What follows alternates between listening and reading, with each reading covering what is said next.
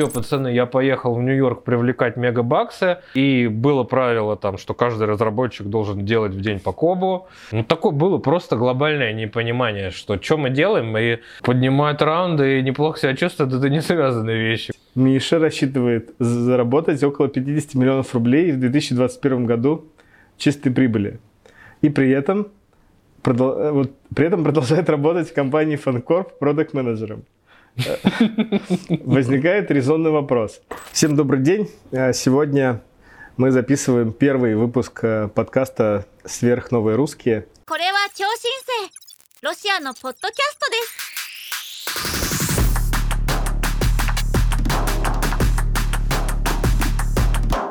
Наш гость Михаил Табунов, э, сооснователь Коуп, сооснователь сервиса «Сравни такси», сооснователь сервиса Пакт и помимо этого еще и продукт менеджер компании Фанкорп. Всем привет. Давайте, наверное, расскажу прям издалека. Я вообще из Москвы, из Тушина, с простой рабочей крестьянской семьи, скажем так.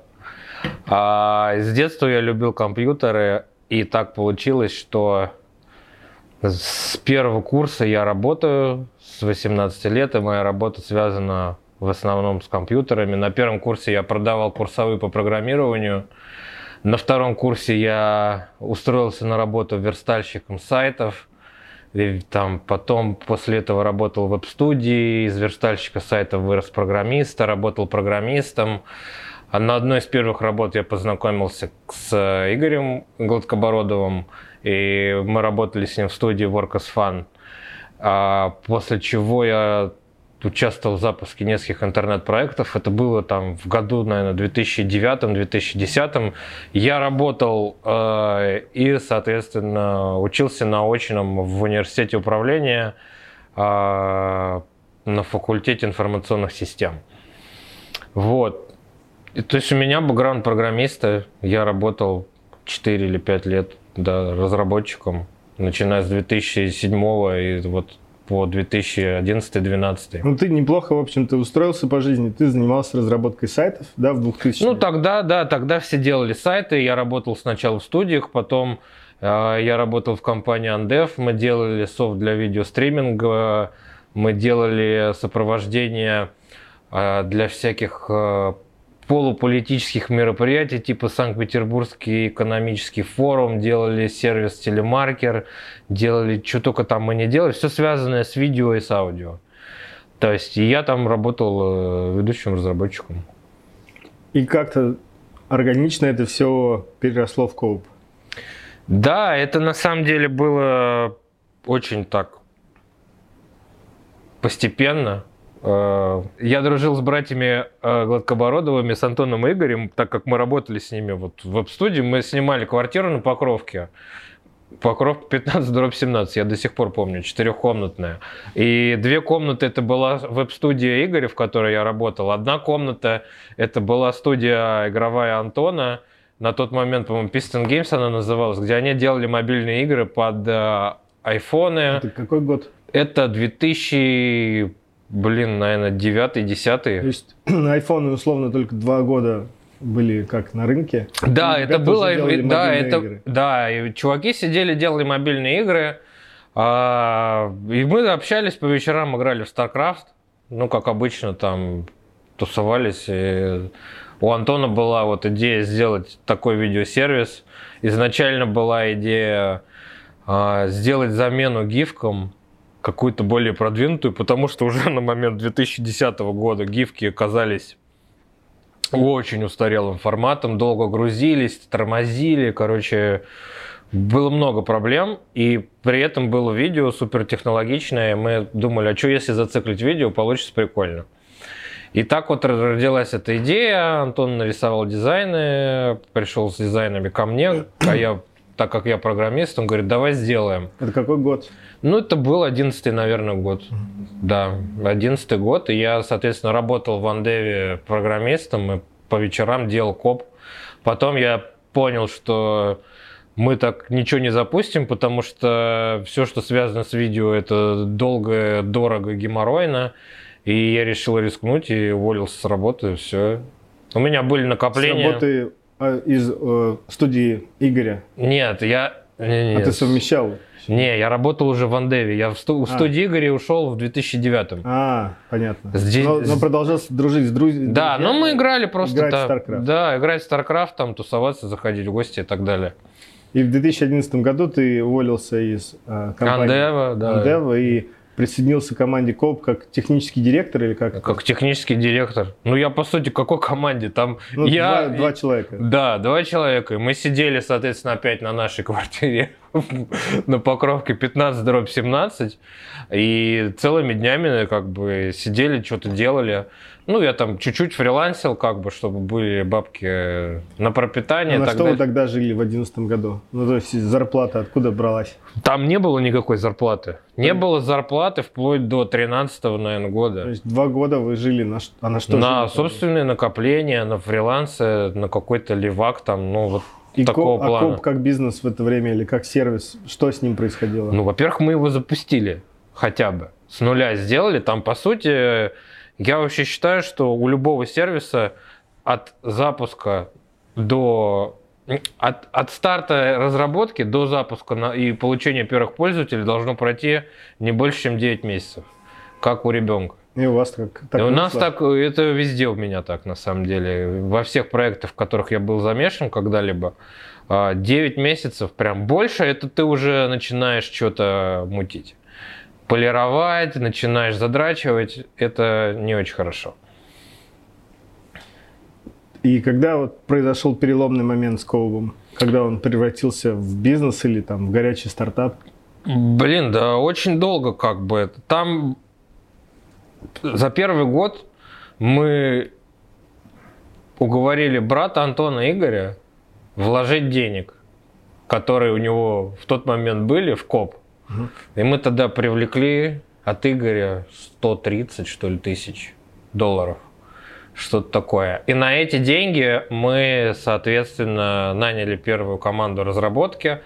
А там они были, ну, студенты, мягко говоря, которых, том, ну, разработчики, которые хотели учиться, я их учил, вдохновлял, э, и, ну, так вот. И мы на эти 130 тысяч прожили, ну, так не соврать, наверное, года полтора, до первого раунда нормально.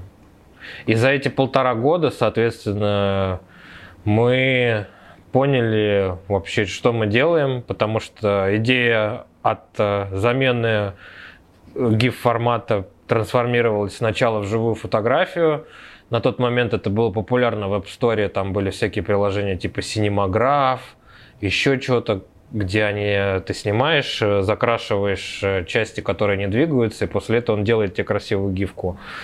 А, пробовали эту идею, она не зашла, после чего мы просто начали делать смешные видео и пытаться... Сами? Сами, да, сами. А, постили их в Facebook, а, пытались их как-то дистрибутировать, и сработала схема с кнопкой «Предложить» новость в группах ВКонтакте. Мы просто... Антон сидел и целыми днями раскидывал кобы с с какими-то там, ну, типа, кобы мемы. А в группы ВКонтакте какие-то группы брали, мы так получали вот первый траф.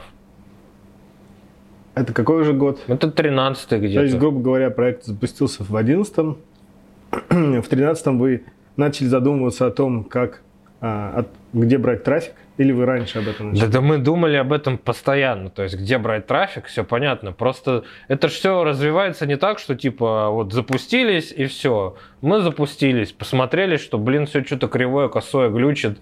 А, пришли какие-то первые друзья посмотреть, что вообще мы делаем. Зарегистрировались, поделали там какие-то кобы, а, полайкали, что-то посмотрели, дали фидбэк. Мы такие, блин, надо это исправлять, надо делать и так далее. Но на самом деле а главный рост, э, который вот был, это ВКонтакте, то, что у нас был эмбед ВКонтакте Embed-плеера именно внутри ВКонтакте. И в ВКонтакте на тот момент не было алгоритмической ленты, там была лента с виральным распространением линейным. То есть если у тебя 100 друзей расшарили, то вся их подписота, вот этих 100 друзей, увидит то, что они расшарили. Не так, как сейчас на Фейсбуке, где там умные алгоритмы хитрые прячут контент. ВКонтакте стал вашим основным источником трафика. Да, я думаю, Коба до сих пор ВКонтакте один из основных поэтому, источников В том трафика. числе поэтому Коуп э, остался в основном русскоязычным сервисом. В Фейсбуке не было такой же виральной механики распространения. Они не дали сделать Embed?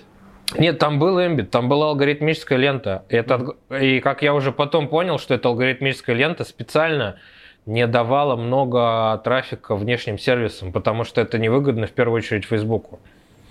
То есть мы там работали, там эта эпоха была типа флеш-плеер тогда вот был везде. Видео в интернете все люди смотрели через флеш-плеер. Еще не было тогда, тогда HTML5 и вот этого вот всего. И наш флеш-плеер был встроен и в ВКонтакте, и в Facebook, там, и в Твиттер, и куда надо. Вот смотри, вы в 2013 году начали качать э, трафик из ВКонтакте. Это уже были миллионы или... Да, это практически за один месяц стали миллионы. Миллионы э, просмотров или Про- просмотров, да, потом и пользователей.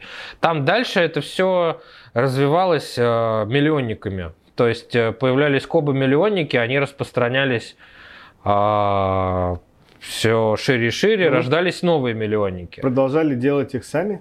Нет, э, уже делали их пользователи. Мы просто изначально какую-то там, я не знаю, первые 5000 кобов сделали мы сами и ну, команда, Был прям команда, по кобам.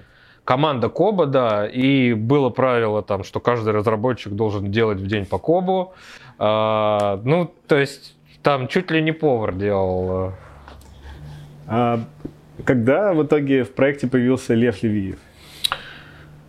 Лев Левиев появился, ну так не соврать, наверное, в конце 13-го, может, 14 году. А чем его зацепил?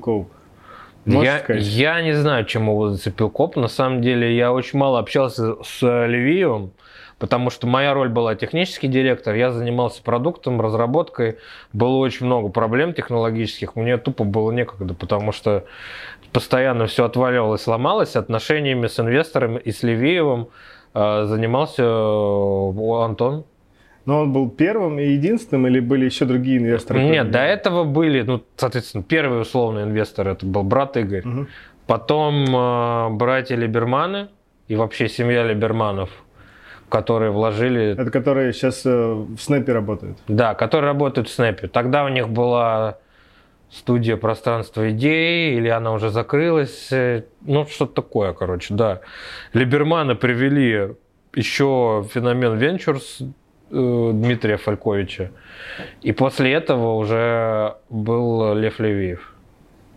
У нас уже тогда были нормальные объемы пользователей, скажем так. Ну, миллионы пользователей. Ну, десятки прям. Десятки миллионов пользователей в месяц. Я думаю, что месячный охват был что-то порядка 15-20 Это- миллионов. Это 14 15 как... Это где-то между. Я думаю, что это начало 14 В этот момент уже казалось, что вы строите что-то великое. Да, казалось, что мы строим что-то великое. Успех окрыляет. Особенно вот такое вот типа ощущение, что ты как будто выиграл в казино, и у тебя была серая угрюмая жизнь, ты ел доширак, э, играя по вечерам в StarCraft, запивая чаем. И тут типа все в краске, вдруг про тебя кто-то знает. А что изменилось принципиально с, вот, с вниманием инвесторов и медиа? Ну и понятно, с пользователями. Что, как компания... А, Принципиально, ну, появилось внимание, и было полное непонимание, что с этим вниманием делать. То есть какой-то типа, ажи- ну не ажиотаж, как это чувство называется, эйфория.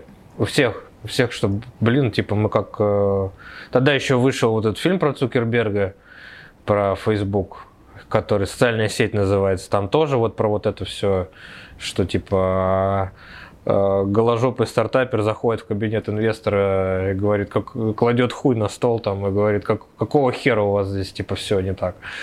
Ну и так далее. То есть какое-то было вот э, ощущение крутости невероятной. А потом, что произошло? Ну, потом появились деньги, соответственно, после ощущения этой крутости и интереса инвесторов мы привлекли 2,5 миллиона сначала, по-моему, от Левиева. И, ну, начали эти бабки тратить. Тогда уже были серьезные довольно-таки косты. На просто сервера, тупо да, на эксплуатацию, да. То есть, э, потому что раздавать видео, контент, это дорогое удовольствие. Там были там петабайты данных, э, это все надо было хранить, при, при, при этом маленькая команда, и ну, надо было решать эти все вопросы, чтобы это хотя бы все тупо работало.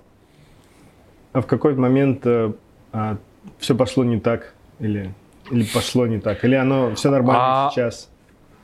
Ну, ты же покинул Коп? Да, да, я покинул Коп, наверное, в конце, даже в середине, может, 15-го, начале 16 -го года. А, просто вот этот рост, который в России был, он э, ну, в какой-то момент застопорился, потом аудитория пошла на спад, потому что медийные форматы все приедаются, не бывает медийных форматов, которые живут там тысячелетиями, да, и постоянно люди хотят что-то новое, и за внимание пользователей бьются э, там, не знаю, сотни компаний по всему миру, и в том числе технологических, с гораздо большими бюджетами. И внимание Коба стало угасать. И тут э, встал вопрос, а что, собственно, мы делаем? И куда мы тратим бабки, и какая вообще у компании стратегия, и как мы со всем этим будем справляться. И тут уже встал вопрос, собственно, что надо работать. И выяснилось, что словно генеральный директор со своим братом э, вместо того, чтобы заниматься продуктом, э, год потратили на привлечение э, инвесторов и переговоры и встречи, которые ничего не дали. И в результате Антон э, уехал типа в Нью-Йорк, ни с кем не посоветовавшись, со словами, что я типа еду привлекать там раунд на 10 миллионов по оценке 50, а приехал с чеками там от, от каких-то ангелов а, на 50 тысяч баксов. И то есть, э, ну, такое было просто глобальное непонимание, что что мы делаем, и в любой такой компании э, фокус должен быть в первую очередь на продукте и на итерациях. И я тогда это понял максимально четко, что надо бежать вперед и системно причем. И это залог успеха. И тогда рано или поздно тебе повезет. Если просто вот играть опять в эту венчурную там лотерею, э, вряд ли ты второй раз в нее выиграешь. А что там была история? Я вот помню вот этот скандал про то, что были у Коуба рисованные а, отчетности. Была не отчетность, как таковой отчетности перед инвесторами не было. Антон делал красивую презентацию, отправлял ее инвесторам раз в полгода, и все такие типа задавали вопросы, окей, вау. Но суть в том, что никто из инвесторов глубоко не пытался разобраться, а что в продукте происходит, потому что UGC Media это супертехнологичный бизнес, и в нем сложно вообще разобраться. Вот у меня в Фанкорпе ушло на это, не знаю, года, наверное, два. Это при этом имея мой бэкграунд вообще построения UGC сервисов в Кобе 5 или сколько, 6 лет. Ну, инвесторы не, а, не, а, не понимали, что происходит в продукте, а что было в графиках? Вот в графиках все очень просто. Классическая манипуляция вообще цифрами. Условно, есть график зарегистрированных пользователей по дням. Допустим, у тебя всегда было 2000 регистраций в день, стало 1000 регистраций в день. График смотрит вправо-вниз. Что делают хорошие медиа-менеджеры? Хороший медиа-менеджер этот график разворачивает следующим образом. Они берут и делают абсолютное количество зарегистрированных пользователей на графике, которое э, всегда растет вправо вверх. И дальше простыми там манипуляциями графическими это все превращается в красивый график вправо вверх. Инвестор смотрит такой, думает, ну, окей, как бы регистрации растут, все. Хотя, ну, было, скажем так, а, был какой-то план не говорить о проблемах бизнеса инвесторам, а мне это не нравилось, меня это пугало. Потому что это какая-то нездоровая коммуникация. Все, ну, условно, Антон и Игорь знали, что какая-то жопа, но при этом продолжали говорить, что все хорошо. Давай завершать эту главу про КОП. Вот почему вот принципиально ты считаешь проект не стал а, прибыльным, не взлетел как бизнес? Я думаю, что командная проблема, как всегда. То есть и это не только я говорю про Антона, про Игоря, это и я сам как бы на тот момент не был супер-мега менеджером, наломал кучу дров, и в том числе там и с костами, и не с костами, и была просто плохая команда. Мы не действовали как команда. То есть это было, выглядело так, что типа один говорит, все, пацаны, я поехал в Нью-Йорк привлекать мегабаксы, вы тут как хотите. А другие типа, блин, а что происходит вообще? Такое вот плана. Вот прошло 6 лет с тех пор, как ты ушел из Коба, проект все еще жив. Да. Ты можешь сказать, что ты думаешь о будущем? Он сейчас в руках комитета, в руках Влада Цыплухина, если я правильно понимаю. Мгм. Ты следишь за вообще тем, что происходит с Кобом? Да, там ничего не происходит. А должно что-то, ну то есть ты как, как то оцениваешь, что должно произойти? Или какие у тебя Я ожидания? считаю, что на российском медиарынке очень трудно зарабатывать нормальные деньги, хотя бы сравнимые с теми, которые есть на американском рынке рекламы. Это основное ограничение такого рода бизнеса. То есть э, у них э, должна быть аудитория в 10 раз больше, чем есть сейчас, чтобы зарабатывать хотя бы какие-то адекватные деньги. Это первое. А второе, что Coub до сих пор живет в веб-парадигме. Не mobile. Ну, там все плохо с mobile ом. Там, если посмотреть по аудитории, ну, они- я не видел развития вообще приложения, что там сейчас происходит. Но раньше, условно, полгода назад я смотрел последний раз приложение, все было очень плохо. И я думаю, что время ушло. Сейчас очень высокий порог входа именно медиа-приложений на мобильных платформах. А ты изучал вообще этот рынок? То есть, если а, не ошибаюсь, то отдельные игроки, которые занимаются хостингом гифок, неплохо себя чувствуют в принципе. Ну, типа гифи какой-нибудь условно. А Поднимают там? раунды. М, Поднимают раунды и неплохо себя чувствуют, это не связанные вещи, Коля. Ясно. Ну, то есть ты считаешь, что в этом нет бизнеса в целом? Я считаю, что находясь в России, при отсутствии венчурного рынка, при самой крупной сделке на венчурном рынке, там, я не знаю, в- выходе Озона на IPO, да, которые супер события, да, э, потенциала такого сервиса нет. Ну, то есть его никому не продать, а мультипликаторы будут низкие. Соответственно, вся венчурная история у тебя отваливается. Ты не можешь делать бизнес, ориентированный на капитализацию. Его никто не купит. Вот смотри, давай последний совет такой вот. У, у Коба остался инвестор Лев Левиев. Вот какой бы ты совет дал Льву Левиеву на отношении этого проекта?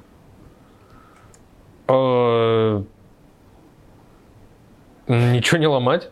Нет, то есть, э, смотри, это э, хобби или, в этом, э, или это можно сделать бизнесом? Ну, Надо ли закрывать и перестать мучить это, эти- эту команду? Или... Я думаю, что реально сделать так, чтобы это было приятным хобби.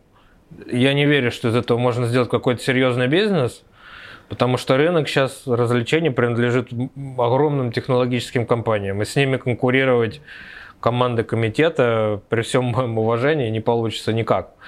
И, То есть ты э, голосуешь за то, чтобы Коуп продолжал жить?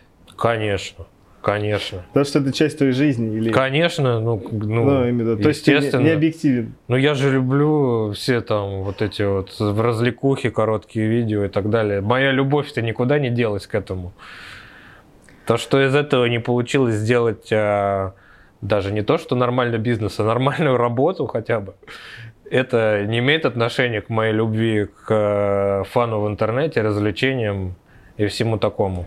Хорошо. Давай продолжим. История с Коубом прекрасно, завершили ее. Что было после? Вот до вот последние твои проекты это Фанкорп и Пакт, а что было между ними? Или было ли что-то? Смотри, сразу после выхода, ну точнее, я уже когда планировал выход из Коба, я думал, чем я буду заниматься. Я хотел заниматься бизнесом, и я, наверное, полгода сидел и перебирал идеи, а, в какие рынки я вообще верю, какие есть штуки, которыми мне бы хотелось заниматься, и которые потенциально денежные. И тогда, на тот момент, рынок мессенджеров для бизнеса вообще не был никак представлен. То есть был явный запрос, потому что все больше и больше людей э, жаловались, что мы не хотим звонить, мы хотим писать. И со стороны бизнеса не было никакого ответа. И так как я программист, я решил, блин, все, я сейчас все сам сделаю, короче, начал делать. Но надо учитывать, что из Коба я выходил, ну, типа просто как бы хлопнув дверью, без денег, без всего. Э, мне там, по-моему, 4 или, или 5 месяцев до этого не платили зарплату мою. И, ну, то есть бабла не было вообще. И я нашел каких-то там америкосов, которых консалтил по разработке.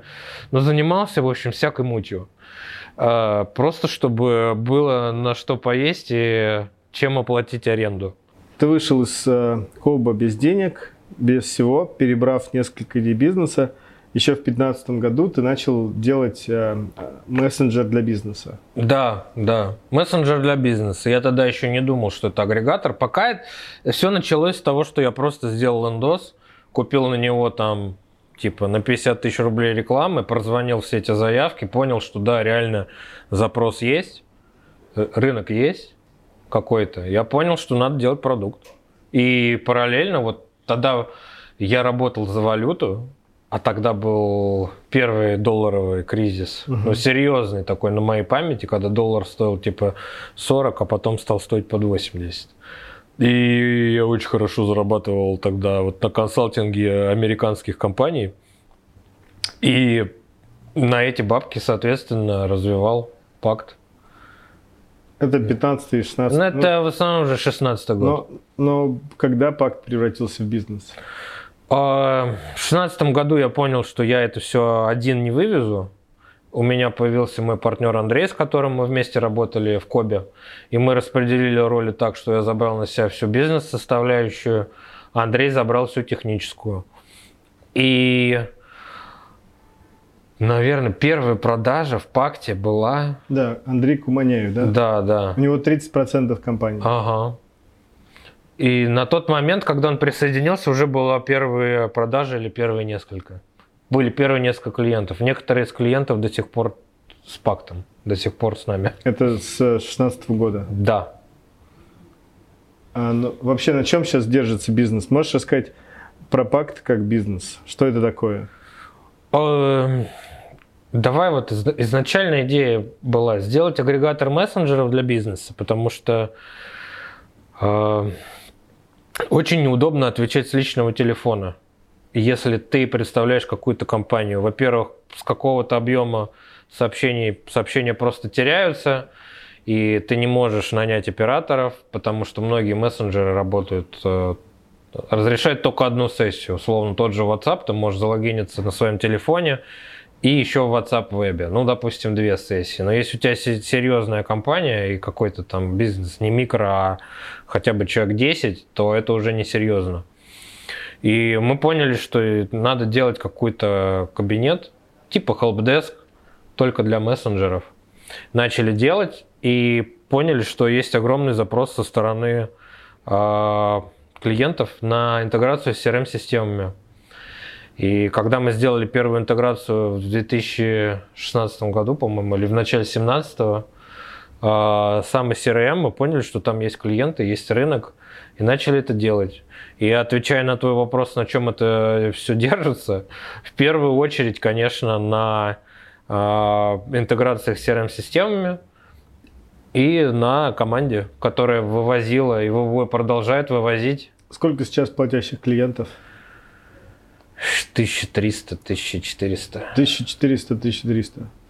Надеюсь, что мы в 2021 году сделаем 100 миллионов выручки. В этом году, в 2021 да. году 100 миллионов выручки. А какой вообще потенциал, на твой взгляд?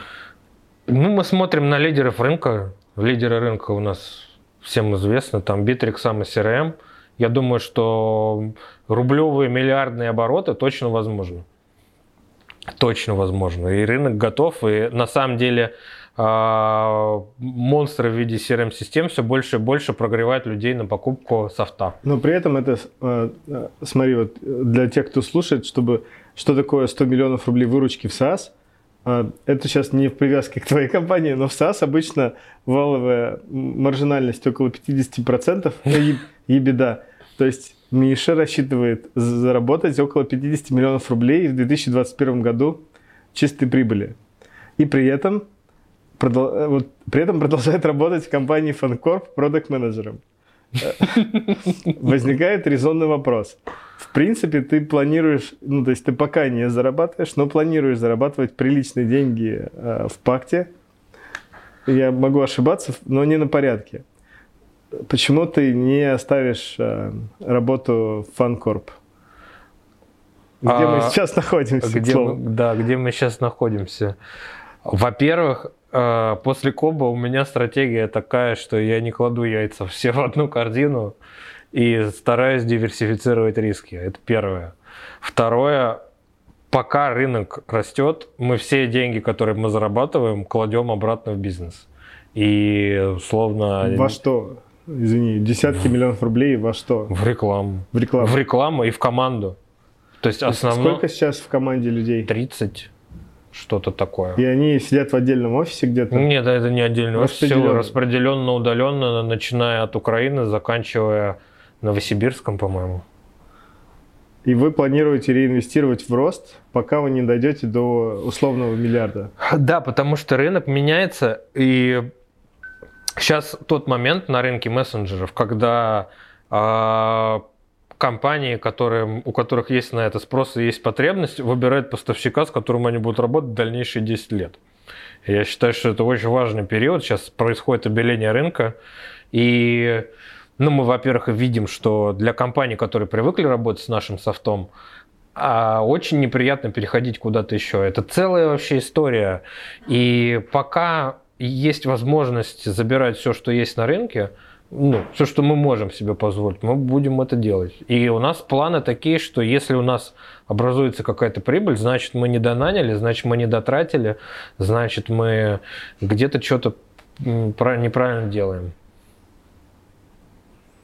А вообще, вы, насколько большая конкуренция на этом рынке агрегаторов мессенджеров? Все больше и больше. То есть сколько? Разных... Десятки игроков? Пока до 10. На российском рынке до 10 игроков. Чем вы принципиально отличаетесь?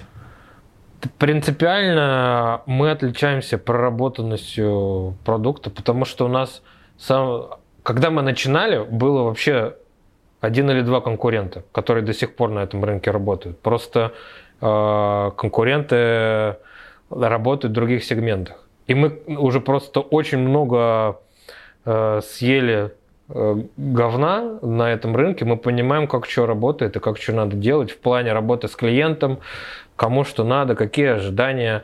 Мы проработали все детские болезни, то есть проблема роста все и так далее, все это ушло. Как вы сейчас в основном берете клиентов? Это холодные продажи или это благодаря интеграции? Откуда вы берете лиды? Интеграции в CRM и или Часть холодные? интеграции CRM, и мы сейчас начинаем заниматься маркетингом, и все больше и больше лидов приходит э, с контента, с рассылки, а, с каких-то маркетинговых активностей, типа вебинаров, еще чего-то. И, и плюс есть какой-то бренд awareness. Ну, а давай отдельную ставку сделаем. Ты можешь коротко рассказать, что такое пакт как инструмент, что он умеет. Мы очень, можем еще... Да, очень просто. А, сейчас на рынке телефонных продаж остро стоит проблема недозвонов происходит следующее. Люди оставляют заявку на тот или иной товар или услугу, через 10 минут к ним не дозвониться, просто не берут трубки. По разным причинам. Неудобно говорить, боятся брать незнакомые номера, особенно это популярно в регионах. Процент недозвонов составляет от 30 до 50 процентов по заявкам, которые вы условно покупаете из каких-то мест. И это становится серьезным костом и серьезной проблемой вообще для бизнеса. И мы помогаем достать тех, кто не хочет э, звонить через мессенджеры за счет интеграции с CRM-системами, за счет личного кабинета, через который это удобно делать, и за счет этого дозарабатывать э, на своих же лидах дополнительные деньги. То есть там полно есть причин, на самом деле, почему человек не берет трубку, но все больше и больше э, мы видим, что в отделах продаж люди сталкиваются с проблемой недозвонов. Поддерживаемые мессенджеры WhatsApp, WhatsApp Business, Instagram Direct, Telegram. ВК Директ, Вайбер, Одноклассники, Facebook сообщения и даже Авито. И даже Авито. Ну, мы сделаем ставку с вашего сайта про, вот, собственно, поддержим мессенджеры. Короче, Пакт – это агрегатор мессенджеров, который в эпоху непопулярности уже телефонных разговоров дает возможность э, легко связаться с человеком и продолжить общение в мессенджерах. Мы, мы Dropbox активно пользуемся пактом. Могу подтвердить, что работает. Правда, в нашем случае около 10% всего клиентов общаются в мессенджерах, но не знаю. Я считаю, что со временем этот процент будет только расти. Да, мне тоже кажется, что процент будет только расти. Кто, интересно, вот, вот у вас уже достаточно большая выборка клиентов, тысячи там, около 1400. Кто ваши основные группы клиентов? Что это за компании? Это компании, на самом деле, которые так или иначе уже что-то продают в мессенджерах и уже как-то пытаются с ними работать. Это отделы продаж, это всякие Инстаграм, э, магазины, продажи каких-либо услуг, там похудание, астрология, всякая вот такая. Ну, да, может, не называя конкретных э, названий, сказать, э, кто, э, какого рода услуги популярнее всего в мессенджерах? Ну, то есть, кто продает больше всех? Похудение. Похудение. Однозначно. Похудение, астрология. Ну, у нас два основных Э, мессенджеры, которые пользуются безумной популярностью, с которыми больше всего геморроя. Это WhatsApp и Instagram. И, и по WhatsApp, и по Instagram видно, что да, похудение, да, э, астрология, да, всякие гадания, там, я не знаю, что еще. Это, это, это женская, женская ниша по объему сообщений и по объему продаж это номер один. Причем с гигантским отрывом от e-commerce, от всяких там турагентств и так далее. Это просто нереальнейший рынок. Похудение, астрология и различного рода э, гадания. Да. Нереальный есть запрос. Запомнили это. А инфобизнес вообще, как он себя чувствует в ваших... А... Ну, они... Трудно сказать. Э, у инфобизнеса все-таки более такая медийная история. У них нет такой директ-коммуникации, прямо директ-продаж, потому что у нас ключевое это ключевой клиент это отдел продаж, где есть какая-то коммуникация менеджера по продажам с клиентом. Это где есть какие-то согласования, там это ну, условно, от e-commerce, там, заканчивая э, поставками там чего-либо, там, такси и так далее. В инфобизнесе такого нет. То есть у нас кто-то там был, типа трансформатора из клиентов, я не знаю, чем там все кончилось э, и, и кончилось ли. Но по, я вижу просто, что по объемам сообщений геморроя, которые у нас есть, э, там их вообще не видно. Вот ты упомянул еще выручку планируемую в 100 миллионов рублей. А какой это порядок темпов роста? То есть насколько Мы вас... растем несколько лет подряд на 1.8. И это хуже, чем конкуренты. Спасибо за данные выручки за 2020 год. Ладно, запомнили это. Смотри, вот еще помимо, ну, то есть с пактом, я думаю, мы более-менее разобрались. А, для тех, кто пропустил еще раз, получается, что э, ты совмещаешь работу Фанкорп и Пакти, потому что на самом деле Пакт начал зарабатывать более-менее вменяемые деньги, ну, условно, только там в 2019 году, ну, то есть... В 20 Ну, даже в 20 да. И все эти деньги мы потратили... На рост э, на отдела рост. продаж, да, э, на да. инвестиции в команду разработки. И также вы планируете это продолжить в 2021 а, ну, к FunCorp мы еще перейдем, но у тебя еще в биографии есть э, ну, мне известна история про то, как ты побывал э, техническим директором, да, если я правильно понимаю, сравни такси. Да, было дело. Про это и, Fix, и Fix Taxi. А, и, еще и Fix Taxi, то есть это супер старая история. Да, это, да. Это, это как, как параллельно происходило со всеми твоими проектами? А это очень просто происходило. Я э, раньше жил на юго-западе и ходил в Воронцовскую баню. Да, хорошая баня. И ты ее прекрасно знаешь. Да, да. И я как-то раз ходил один, Сидел, читал книжку и слышу знакомые голоса какие-то. Поворачиваюсь, заходит в баню Егор, Даня. Ну, ну Егор Данилов, Даня да, Хасаншин, да. Да, и там еще какая-то тусовка. И mm-hmm. как бы здорово, пацаны, то все. начали общаться, тут Егор говорит, то, что делаешь, а это был как раз период, когда я занимался всякой херней, и ну, тут слово за слово, Егор говорит, вот, слушай, нам тут part-time CTO нужен, можешь помочь? И с Fix такси, как бы, да, и мы начали работать, как бы, с Егором и с друзьями, там, с Азаровым и с Гишериком, угу. пытались откачать фикс такси, Вроде бы сначала получалось, потом нет.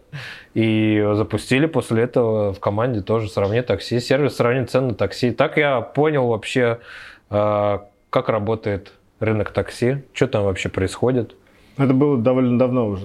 Это тоже 16 где-то год, может, 17 -й. Ну, для, для всех слушателей незнакомых с этими историями, Фикс Такси был это стартап Андрея Азарова, Егора Данилова и Михаила Гишерика – который впервые среди сервисов такси ввел фиксированные цены на такси в аэропорт. Ну, в основном в аэропорт. На самом деле в 2016 году этих фиксированных цен не было. Это сейчас мы все заказывая такси, знаем заранее, сколько оно будет стоить.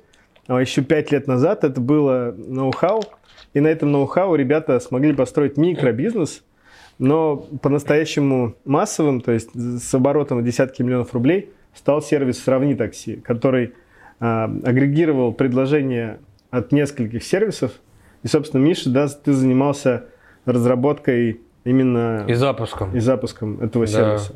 Он в, в пике там, ну, я не вправе разглашать их цифры, но они зарабатывали в пике десятки миллионов рублей. И, насколько, и когда ты вышел оттуда, и почему ты оттуда вышел? В девятнадцатом или восемнадцатом.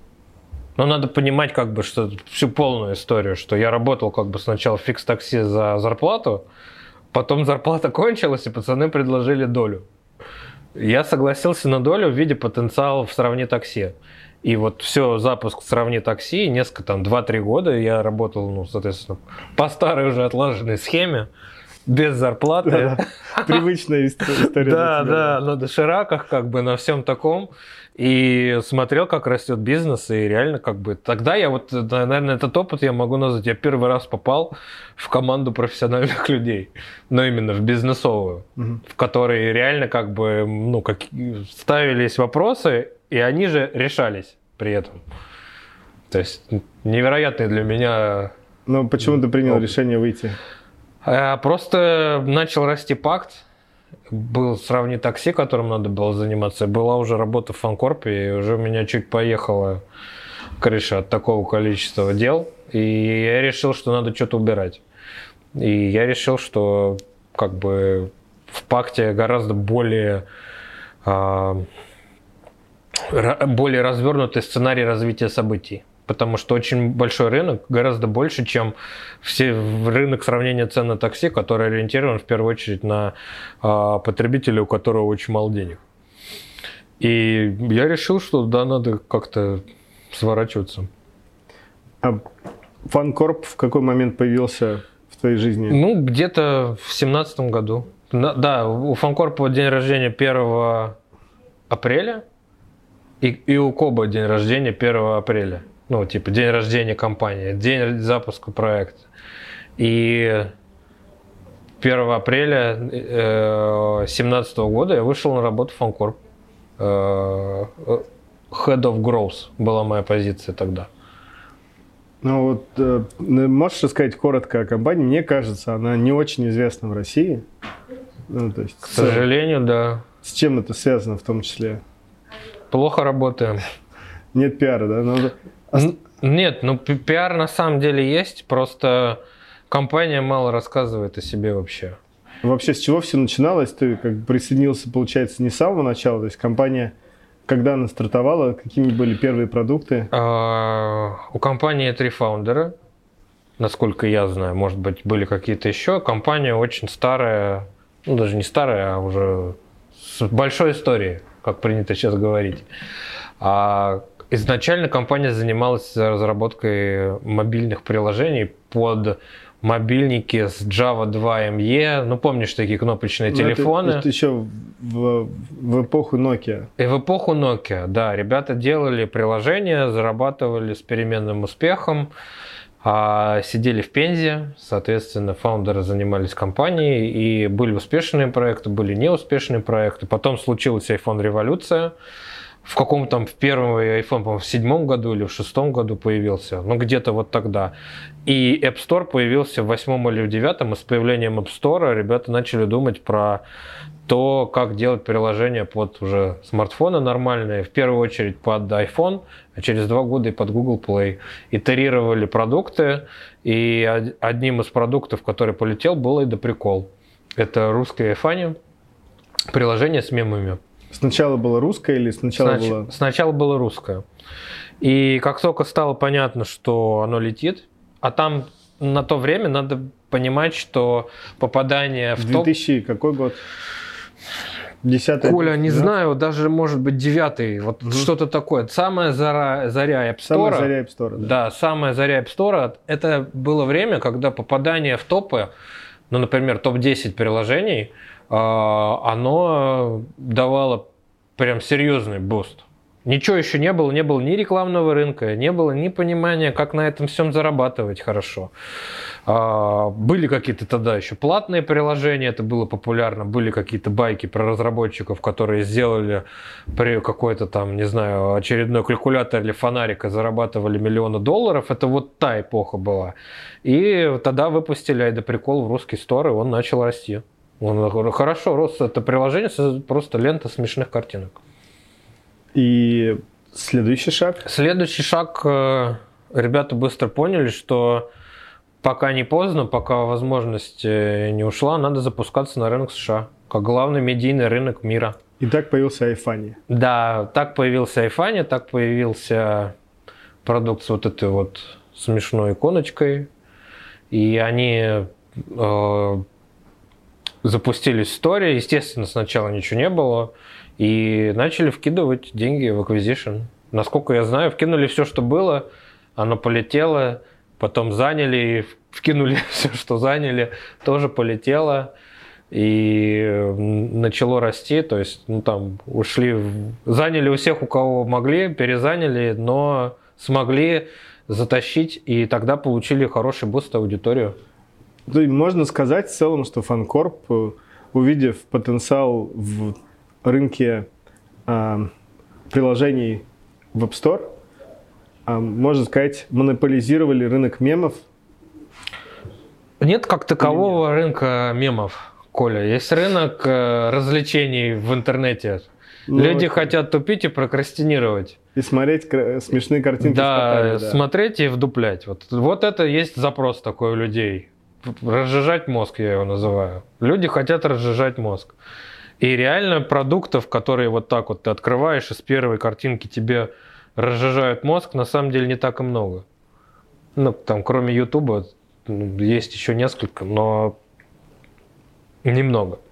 Да, и на тот момент iPhone был в топах, то есть были десятки тысяч установок, и ну, продукт начал развиваться, продукт начал итерировать какие-то. И основатели вкладывали все, что зарабатывали, занимали. Да. В, пока в инсталлы. Да, Вкачивали да, да, все, по, что было. Пока это работало, так и было. И со временем это превратилось в многомиллионный бизнес. Да. Мы ну, можем да, говорить, да. насколько многомиллионный? А, я думаю так, что порядки, да. порядки такие, что компания тратит э, около 35 миллионов долларов в год. Э, это косты на команду на разработку, на user acquisition при очень хорошей маржинальности. Ну, на, у, на уровне топов. Ну, а, я могу сделать предположение, ни на что не намекая. То есть а, мы знаем расходы компании около 35 миллионов долларов, и уровень маржинальности подобных сервисов там порядка и беды той же 40-50%.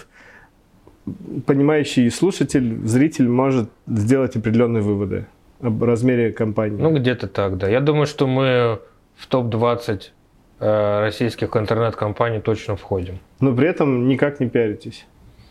Да как мы Компания пиарится как может. Не, ну у вас же, наверное, тоже есть какой-то дефицит разработчиков. Всем нужны разработчики. Вам же тоже нужны разработчики. Фанкорп очень много вкладывает вообще ресурсов в пиар для разработчиков, статьи. Ну, Хабр, да. Да, да, большой блок на Хабре, промо, метапы, вот это вот все, но почему-то все равно э, это работает не так хорошо, как хотелось бы. Mm. Я думаю, пока э, председатель совет директоров не проведет встречу с Элоном Маском или Путиным или какой-то еще медийной личностью, дело не сдвинется с мертвой точки. Ну, то есть ты имеешь в виду, что э, бренд Фанкорп как работодателя все еще не в топ of mind? Да, ну, к сожалению. То есть Фанкорп старается делать а, максимально хорошими условия для сотрудников. Ну, ты видишь, что у нас хороший ну, офис, офис хороший, площади, да, это да, хорошие место. А, а, обеды, там, компенсация фитнеса, ДМС и все, что хотите. Офис там, мы еще покажем, я думаю. Да, да 13 зарплаты, там, это все есть. Но, к сожалению, люди хотят бренд. То есть, я думаю, что когда Фанкорп зайдет в топ-10 работодателей России по версии газеты... Э, по собственной в... версии обычно. Да, по, по, по, по версии газеты «Выборгский вестник». Э, тогда, наверное, что-то зашевелится. Это большая проблема, что у людей какая-то вот есть несостыковка, потому что еще одна из версий, почему так происходит, потому что у нас здесь нет а, какого-то продукта, которым все пользуются. То есть э, даже КОП знают в какой-то мере больше, чем Фанкорп, потому что Кобом все пользовались, и в какой-то момент, ну сейчас уже, наверное, нет, но три года назад еще, еще что-то было. И люди пользуются, знают продукт и так далее, а у нас главный продукт на рынке США. Главный продукт, и насколько сильно вы зависите от этого главного продукта? Сейчас все меньше и меньше. Конечно, ну, у Фанкорпа Айфани это продукт в стадии дойной коровы, скажем так. Есть... Айфани – это а, продукт а, на американском рынке? Да, на американском. А на русском рынке Айда Прикол? Да, на русском рынке Айда Прикол.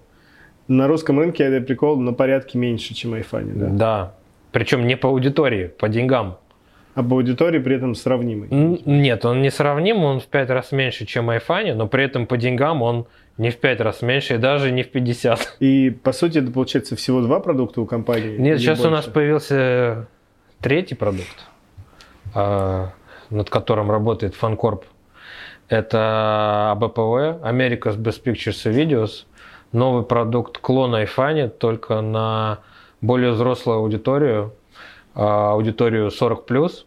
И он показывает очень хорошие монетизационные показатели, продуктовые метрики, и мы в него прям верим. И уже он обогнал давным-давно и до прикол по деньгам уже там в несколько раз. И я думаю, что в этом году от АБПВ а, Фанкорп получит а, довольно весомую часть дохода. Вот смотри, а, ты недавно писал у себя в телеграм-канале, у Михаила, кстати, есть телеграм-канал про продукт менеджмент называется Boss of Your Boss, или просто Михаил Табунов в Телеграме. Мы оставим тоже ссылку на этот канал. Она есть в описании. И ты там писал про нововведение, которое собирается Apple, собиралась вести в прошлом году. Если я правильно понимаю, ваш бизнес весь э, зависит от э, таргетированной рекламы. И там есть вот эта история про то, что Apple собирается изменить э, доступ к рекламному идентификатору устройства. И они планировали это сделать в прошлом году. И ты даже писал, что вы провели тест, в рамках которого 14% пользователей. То есть теперь, чтобы все понимали, Apple планирует, чтобы теперь рекламодать, э, чтобы теперь компания, которая продает рекламу, сама спрашивала разрешение у пользователя, разрешение на использование его данных для таргетирования рекламы. И Михаил проводил данные э, тестирования на пользователях айда приколы и айфани, да? Айфани. Айфани. И только 14% пользователей согласились дать свои данные, предоставить свои данные для таргетирования, что автоматически означает сокращение дохода в разы. Пока Ты не, сам об этом пока, писал, да. да, да, выглядит все так. Пока непонятно, как игроки рынка и крупные рекламные сети будут. Facebook бьется в агонии. Они собираются антимонопольный иск ну, ты слышал эту новость? Это великий торг. Я, который всегда был, есть и будет, и у них там в Калифорнии своя атмосфера, нам неведомая. Я хотел бы в нее как-нибудь погрузиться, но Надо было родиться немного в другом месте и учиться не в университете управления где- на Выхино. Где родился, там пригодился. Да, и я думаю, что договорятся до чего-то. Но они договорятся, а для рынка условия будут Поштормит э, месяц, два, три. Ну, так же, как WhatsApp э, э, сначала, ну, то есть все время какие-то скандалы, связанные с э, вот обработкой сейчас данных, частных данных компаний. К чему все идет вообще? Что будет с, с таргетированной рекламой, на твой взгляд? Я думаю, что со стороны рекламодателей есть огромный запрос на таргетированную рекламу. И он никуда не денется и будет только расти. Ты сам прекрасно знаешь, что все больше оффлайн бюджетов переходит в онлайн.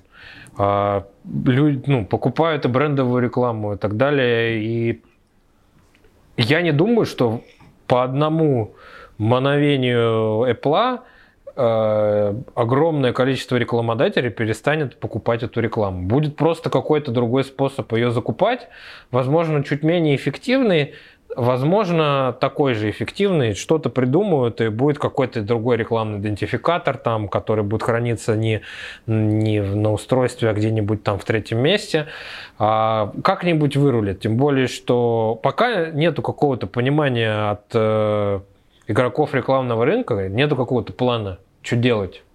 И проблема довольно серьезная, но тем не менее, э, все равно все зависит от рекламодателя. У рекламодателей есть бюджеты которые надо откручивать. Ты сам знаешь, что если ты не открутишь бюджеты, то в следующем году у тебя их не будет. И они все равно куда-то, так, ну, куда-то, куда-то, пон- ну, у крупных компаний, у, крупных брендов так, да. там, У у так. FMCG, там, у Coca-Cola и так далее. И куда они деньги-то будут нести? Куда-то нести. В любом случае, как будет действовать любой бренд-менеджер в данной ситуации? Когда пойдет хайп, бренд-менеджер скажет, все, мы стопаем все рекламные кампании. Через э, недели 2-3 все нормализуется, и просто они будут покупать. Они и так покупают брендовый трав. То есть основной вот рекламодатель США выкупает просто вообще все, что движется.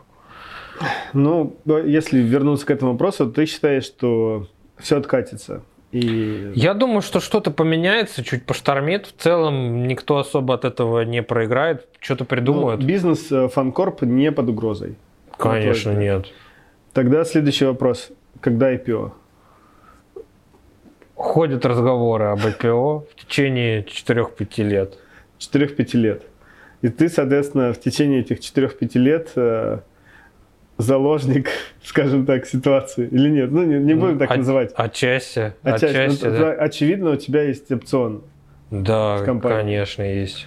И ты, ну, то есть, насколько это важно для тебя, ну, и вообще для мотивации, чтобы ты продолжал работать? После Коба я вообще к этому всему отношусь как к лотерее, что тебе или повезет, или не повезет. Другой вопрос, что от того, насколько тебе повезет, зависит твоя удача зависит в целом от тебя, от того, сколько ты пытаешься, от того, сколько ты что-то делаешь и так далее. И, я в целом верю, что будет какой-то позитивный исход в виде или или, или эксита, или IPO, или какого-то другого хорошего мероприятия. Но пока э, мне просто очень нравится то, что мы делаем.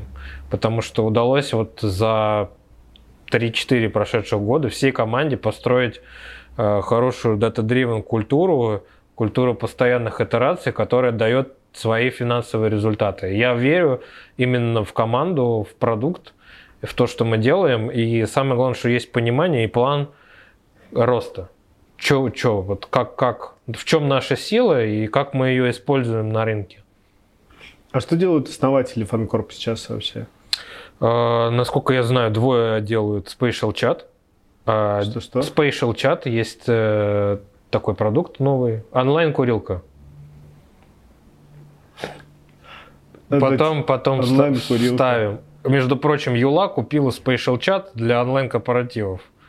Так что, так что это... Онлайн-курилка это типа Clubhouse а? Не-не, ну типа Clubhouse а, а, а, Spatial Chat это а, веб-продукт. э, ко- как, как это сказать? Где Веб-интерфейс. Ты С заходишь. видеокамерами все сидят. Да, все сидят с видеокамерами, каждый пользователь представлен кружочком. И ты можешь перетащить свой кружочек к другому пользователю, и, типа вы рядом, и вы слышите друг друга хорошо. Что-то Можете, такое от- видел, да. можете отойти друг от друга на большое расстояние и слышите друг друга плохо. Это Типа, вот два фаундера из трех этим занимаются. да, один остался председателем совета директоров, занимается бизнесом фанкорпа. А, то есть два фаундера отошли от дел, и один остался в Ну, я, компании. я точно не знаю, они мне не, не Не, сообщают. ну они, у вас есть какая-то коммуникация? И есть- у нас есть коммуникация, она больше неформальная. То есть э, э, Ну, если я имею в виду, если, э, исходя из того, что сложно совмещать э, бизнес-проекты, если двое человек занимаются каким-то новым проектом, очевидно, что они занимаются им. да. Ну, вот. Не, Я надо, как- надо А понимать, живут они не в На- России. на Кипре. Все трое. Да. И Э, компания тоже. И head, head офис находится на Кипре. Большинство бизнесовых именно решений принимается на Кипре. И просто бизнесовые решения – это решения там, относительно каких-то денег и рекламных партнерств там, и так И далее. ребята переехали из Пензы сразу на Кипр, не минуя Москву, если я правильно Насколько я помню, да. То есть интересно. Но интересно было бы узнать, да, как, почему они так решили. Почему не Москву, а почему сразу туда? Климат А, лучше или... Ну ладно. Это к ним. Это к ним. Это к ним. Ну, оставим этот вопрос. Может быть, мы сможем до них потом А, достучаться. А Надо понимать, что мы тут занимаемся вот продуктом в основном. То есть мы занимаемся разработкой, у нас тут офис разработки. Мы думаем про продуктовые метрики, там ретеншн, глубина. Мы смотрим, конечно, понимая, сколько есть инвентаря и так далее, но в большей степени наши KPI это аудиторные, это э, engagement в продукт, рост именно аудитории и инвентаря, соответственно. Ну, э, я думаю, что на самом деле мы уже подходим к концу.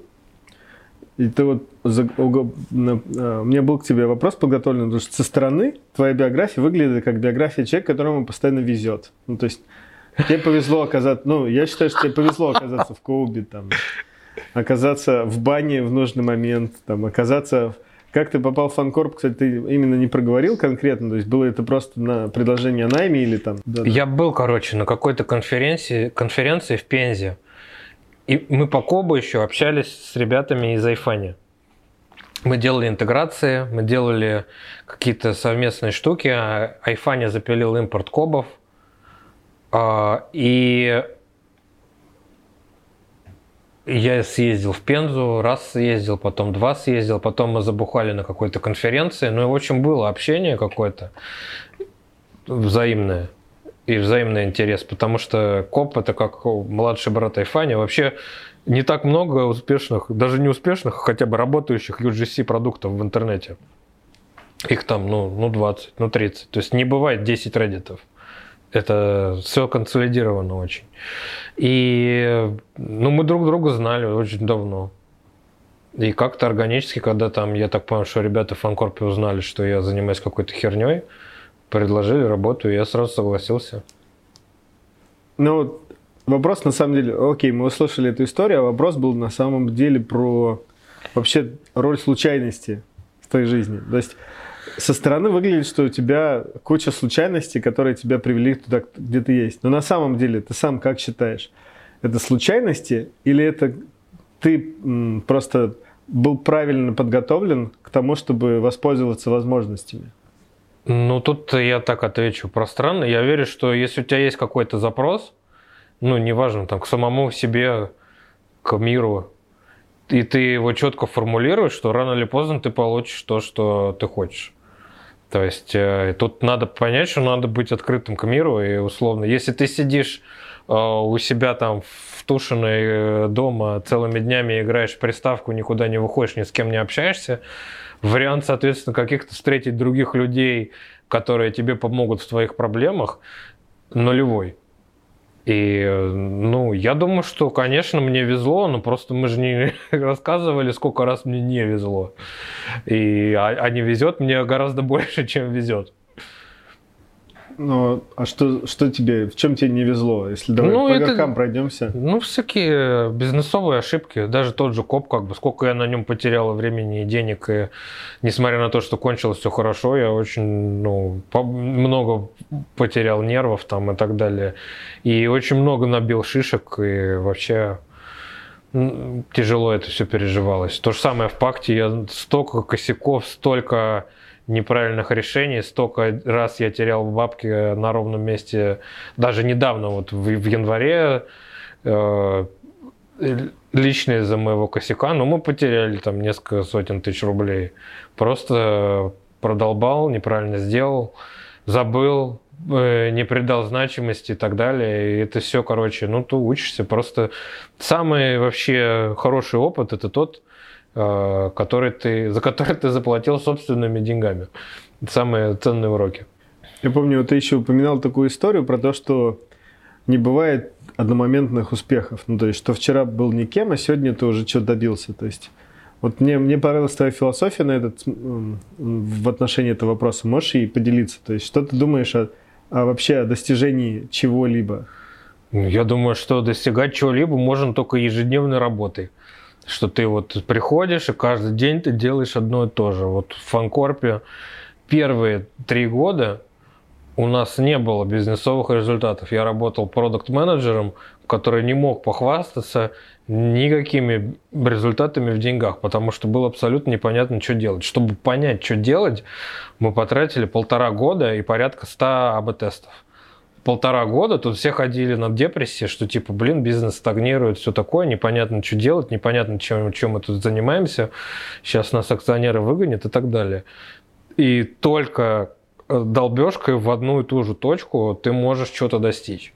И не бывает такого, что ты типа пришел, открыл ресторан, у тебя первый ресторан сразу же получился. Но я в такие истории не верю. Может, кому-то повезло, но это надо учиться, это надо копить опыт, это надо учиться именно на своих ошибках, потому что в классическом понимании, как принято понимать обучение, что ты приходишь, открываешь тетрадки, книжки, какие-то лекции, тебе кто-то что-то говорит, и ты типа должен как-то понять эту информацию. Но, к сожалению, в современном мире ценность этой информации ноль. Вообще. Все, чего вот я умею, что я умею, а, можно понять, ну, изучить в интернете бесплатно. Реально, как бы я научился программировать по каким-то там бесплатным статьям и, пиратским книжкам на пиратских сайтах. И, при, и начал зарабатывать первые деньги. Но реальные знания ты получаешь, когда ты теряешь ну, реальные деньги, ставишь какие-то серьезные гипотезы перед собой на проверку, ну, условно, как в бизнесе, так вообще везде. У тебя ничего-то не получается, ты теряешь деньги, начинаешь заново. И еще важный момент, что я считаю, что пока ты э, не проебал хотя бы миллион долларов, свой или чужой, э, нельзя давать человеку э, управлять каким-либо бизнесом. Потому что вот этот вот миллион надо проебать, понять, как делать точно не надо, и после этого уже приходить и управлять там чем-то реальным. Слушай, есть еще вот такая концепция фокус. Ее все педалируют, то что типа, если ты хочешь добиться, вот ты сказал, что добиться результата можно повторяющимся трудом. Вот недавно вышла книга этого Рябенького о том, что нужно, она так и называется, по-моему, фокус. Ну, он, это инвестор Рябенький. И, ну, многие об этом говорят, про фокусировку. А у тебя, получается, постоянно находится в спектре твоих интересов несколько проектов. Сейчас у тебя конкретно фанкорп и пакт. Вот что ты думаешь про фокус? Я думаю, что это великая инвесторская разводка, которой инвесторы говорят одно в паблик, а делают абсолютно другое. Ну вот пусть Игорь Рябенький вложится в одну компанию, и в ней сидит 20 лет. И тогда мы поговорим с ним про фокус.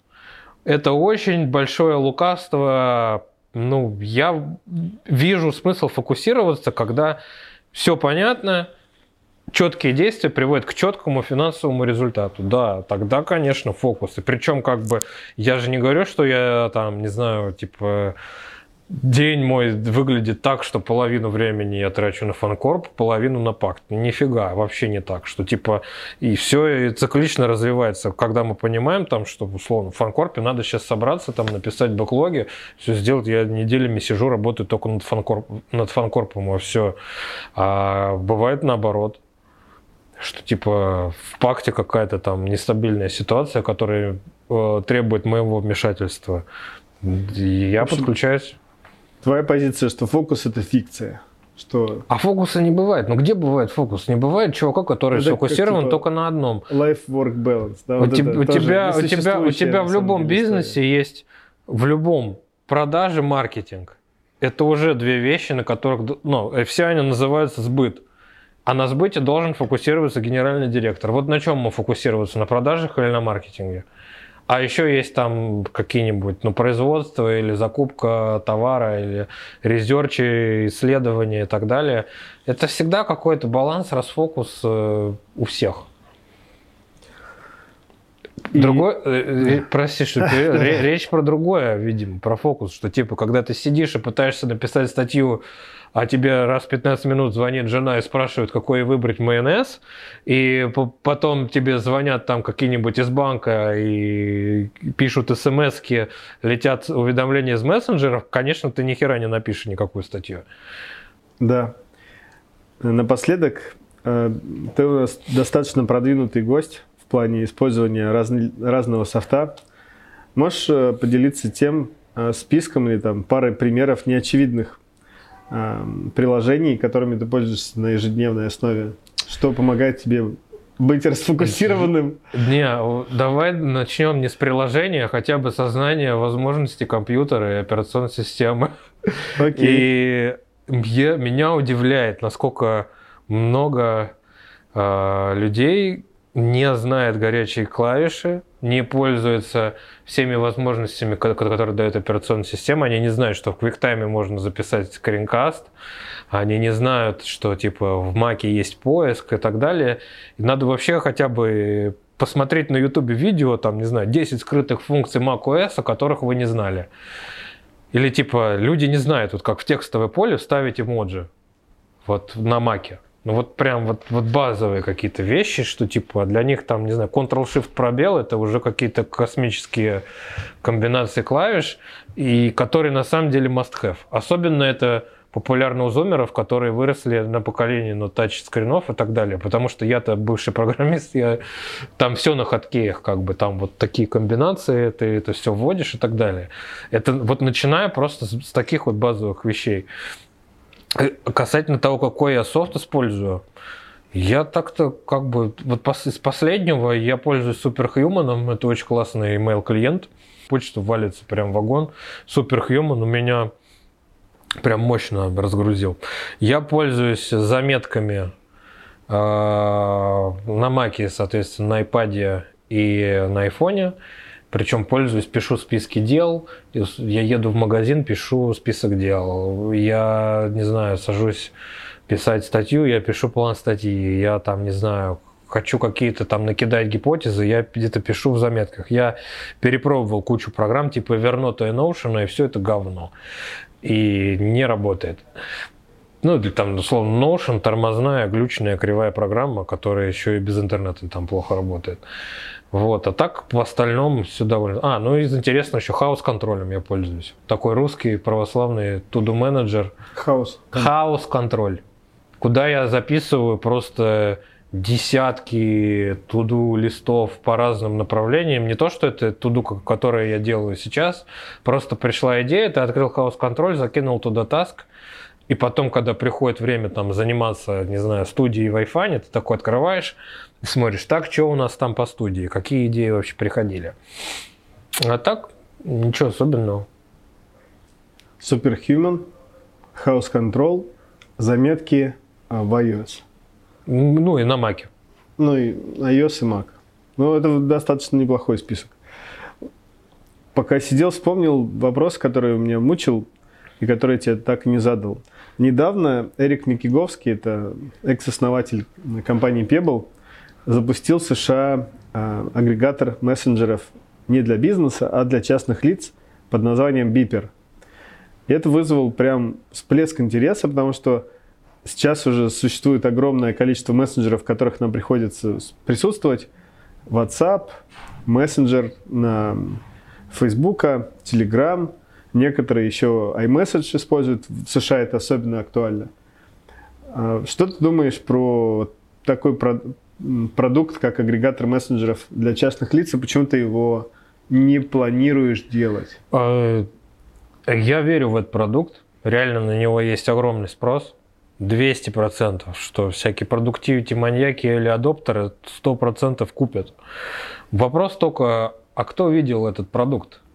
Как он работает? Я сегодня зашел на сайт, там нету готового продукта. Там есть какая-то форма, заявки и так далее. Скриншотов нет? Нет, там есть скриншоты, но скриншоты это не продукт, нечего пощупать, нет софта, я не смог ничего, ни DMG скачать, ничего нет. В сторах нет. И я могу даже объяснить, что так происходит, потому что э, API для личного общения у мессенджеров закрыто, открытого API нет. Вряд ли оно будет, потому что все мессенджеры прекрасно понимают, что их сила как раз в этом API, и многие мессенджеры пойдут и уже пошли по пути а, монетизации через API. WhatsApp, WhatsApp Business, Viber, а, я думаю, Telegram тоже пойдет с сервисными сообщениями по такому же пути. И это будет замена смс, но тем не менее никто не даст отбирать хлеб. Можно, конечно, это все делать так, как мы это делали в пакте до какого-то времени, реверсить API, там расковыривать какие-то костыли, но это все супер нестабильно. И это мега кост. То есть я реально не понимаю, как он собирается запустить такой продукт. Чтобы вот как вот... То есть ты считаешь, что такой продукт, хотя и он и востребован, но не существует технических инструментов для реализации. И бизнесово он идет в разрез с игроками рынка. Он не на пользу им, потому что условно какой-нибудь там Facebook Messenger или Telegram имеет свои родмапы развития. И 90%, что их родмапы развития сосредоточены на том, как затянуть больше пользователей в продукт, как сделать так, чтобы пользователь больше тратил времени именно в этом приложении.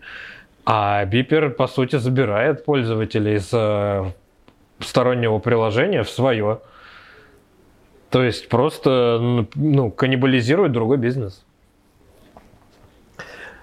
И последний вопрос на сегодня. Это надо понимать, что э, интервью выйдет примерно в середине марта. Сейчас у нас э, вторая декада февраля заканчивается. И Клабхаус только набирает обороты. Что ты думаешь, будет в тот момент, через месяц, когда мы выложим это интервью?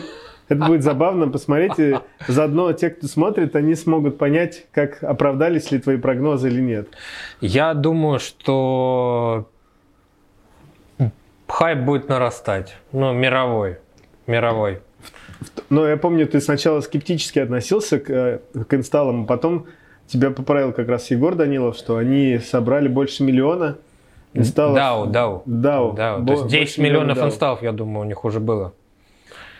И хайп будет только нарастать, ты хочешь И сказать? я думаю так, что в, в разрезе трех лет никто не вспомнит, что такое Клабхаус. И если они не, не смогут построить какой-то более мощный продукт э, из того, что есть, ну типа добавят видео, там какие-то еще. Зачем из... видео? Больше вовлечения. Больше в голос плохое вовлечение. В телевизор, вот смотри, у тебя есть медиа, там два медиа, радио, телевизор. На, по телеку, при той же аудитории по телеку реклама будет гораздо дороже. И в Clubhouse е очень много проблем, пока это просто выглядит так, что пацаны типа куражатся. По фану прикалываются, и там вот эта вся русская фейсбук-тусовка, которая ничего внятного дельного не может сказать, обмусоливают, типа, в Clubhouse е обсуждают сам же Clubhouse и всякое такое. Скука вообще смертная. Соглашусь. Но вот ты считаешь, что через месяц, в конце марта, а, а, DAO умножится в разы, в не, в России. Я, я думаю, не в разы, DAO будет э, расти. Я не знаю, во сколько раз, это зависит от э, штатов в основном. Я не вот знаю, что, какая сейчас, медийная сейчас проверим топ App Store и посмотрим, э, то есть сейчас он на Я думаю, месте? что он будет все еще на хайпе. Популярные приложения. Именно в Штатах, потому что в Штатах огромный рынок. Топ бесплатных приложений на сегодняшний день Clubhouse на первом месте. Я не думаю, что он будет на первом месте. Ты думаешь, что вот, э, ну проверим заодно. Вот сейчас мы выясним как раз э, нас поправят читатели, точнее зрители. Э, остался ли да. он сейчас, когда вышло интервью на первом месте? Я, я думаю, что... Миша считает, что нет. Не, не будет. А ты как думаешь? А, Я думаю, что месяц у него точно еще есть. Я, мне кажется, месяц есть прям по-любому. В разрезе года уже я бы подумал. Ну, Я думаю, что через месяц вполне может быть, что хайп будет только, только больше. Потому что сейчас там есть такие замечательные герои, как фейки Аллы Пугачевой. А через месяц, может быть, настоящая Алла Пугачева появится. Вполне может да, быть. она не медийная уже, все. Ну, это не так важно. Но как минимум, я рассчитываю, что за счет таких людей, как Олег Тиньков, который там собрал уже какую-то аудиторию, там можно будет э, что-то интересное. Ну, то есть для них это такой формат коммуникации непринужденный. Я лично рассчитываю, что еще через месяц Clubhouse будет на первом месте в топе App Store. Хорошо. В общем, спасибо тебе за время. Увидимся.